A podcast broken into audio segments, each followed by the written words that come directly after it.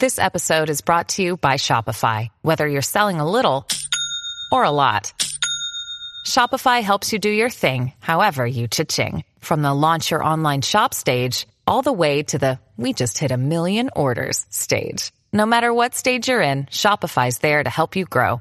Sign up for a $1 per month trial period at shopify.com slash special offer, all lowercase. That's shopify.com slash special offer. 皆さん、 こんにちは。安住紳一郎の日曜天国、アシスタントディレクターの亀山真帆です。日天のラジオクラウド、今日は597回目です。日曜朝10時からの本放送と合わせて、ぜひお楽しみください。それでは、5月26日放送分、安住紳一郎の日曜天国。今日はメッセージコーナーをお聞きください。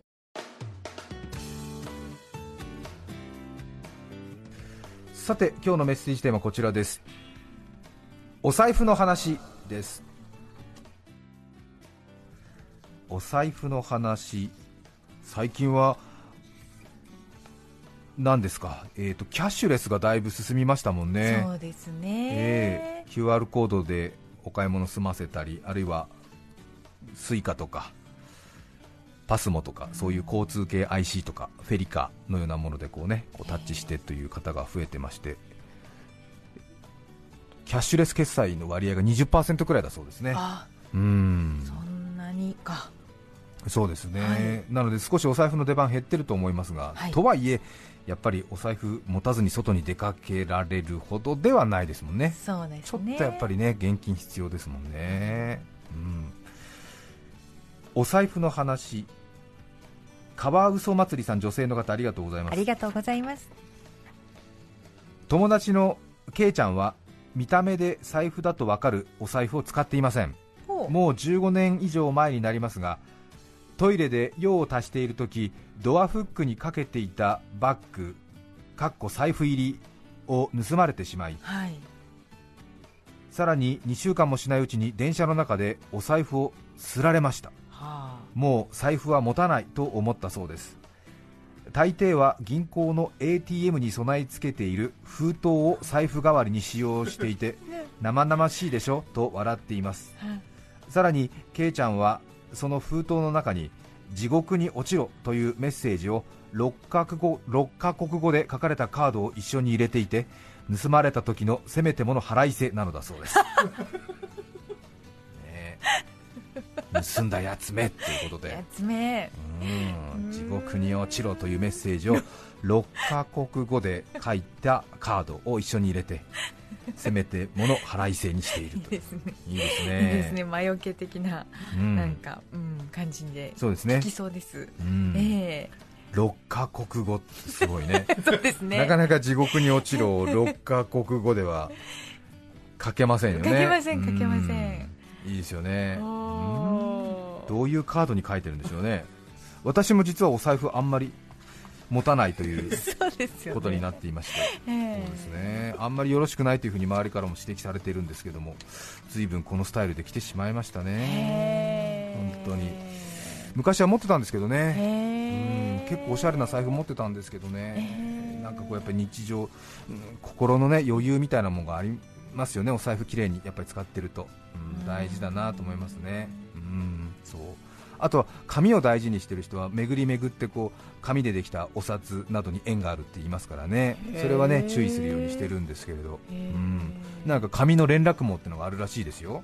ああ別になんか宗教が何件入ったわけじゃないですけど、あー。えペーパーネットワーク。紙同士のなんか連絡網があるらしくて、ええ紙を大事にしない人がいるぞってなるとその人にはその紙でできた紙製品のこうなんていうんですか恩恵を受けないようにねこの、うん人間とはまた別の世界でね。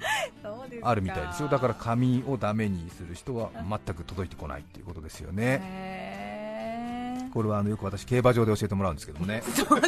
えそんなことを教えてくれえる人がいるんですか。ええ。競馬場っていうのは皆さん行かれたことありますか？あのな勝ち馬投票券買うときはあ。のマークシートで紙に書きますでしょ、はい。でそのマークシートを券売機に入れると今度紙でできた勝ち馬投票券通称馬券というのが出てきますでしょ？でその馬券を当たって入れると今度紙でできたお札が出てくるでしょ、はい、ということは要はその紙の連絡網が密になってるでしょ？だから要するに投票カードとかを無駄にこうクチクチってする人とか、はい、その外れた馬券をこうねゴミ箱に入れない人なんかには当然紙の連絡網がそこ密になっちゃってるから だめだだめだあいつに紙製品を与えたらということで当然紙製品の一つであるお札も回ってはきやしないということですよね。ご注意いただきたいと思います。すみませんねなんかね安住がなんか宗教の話しだしたのかと思ったらただのギャンブルのなんか験担ぎの話に落ち着いたぞというところですけれども。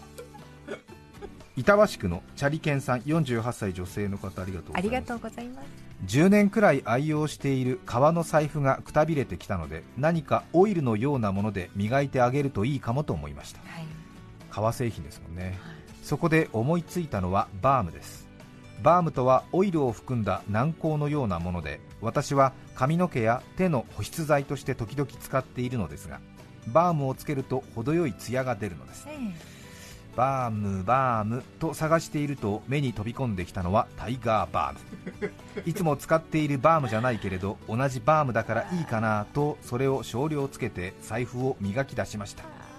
すると何ということでしょう。くたびれていた財布がツヤツヤと輝き出すではありませんか。おおさすがバームだ。やっぱり革製品にはぴったりなのだ。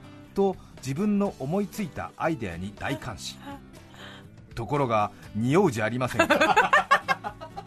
先日その財布を持ってお出かけをしたのですが口の開いたトートバッグからはほのかにタイガーバームの匂いが立ち上ってくるではありませんか。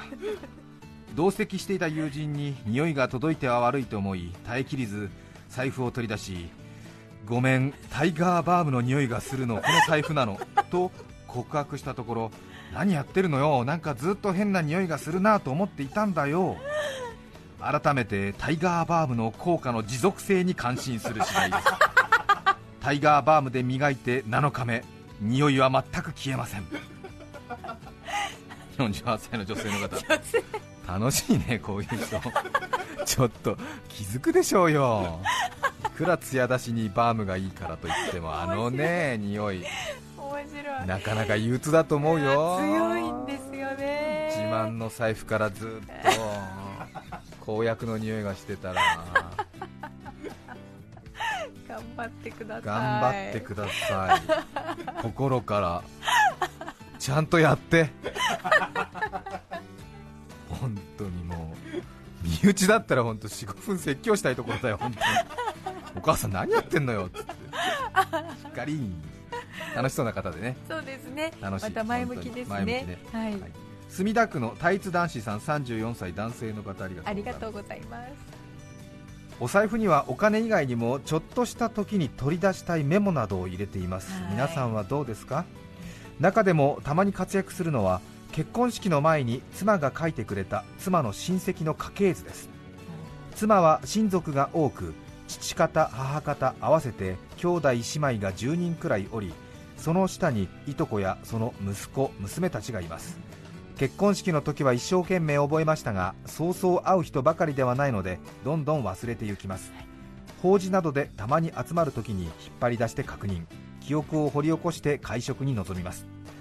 妻の兄弟のパートナーにあの人誰でしたっけ？などと小声で聞かれた際にあの人は義理のお父さんの妹さんの娘さんの旦那さんですね などとすらすら答えられると軽い優越感を覚えます。頼もしいメモですっかりした方ですね。ねうん確かに、えーえー、5月26日放送分安住紳一郎の日曜天国。メッセージコーナーをお聞きいただきました。それでは今日はこの辺で失礼します。安住紳一郎の日曜天国。運動会のシーズンですね。リレー綱引き大玉転がし。保護者は教師の荒探しお聞きの放送は放送で愚痴垂れ流し TBS ラジオ905954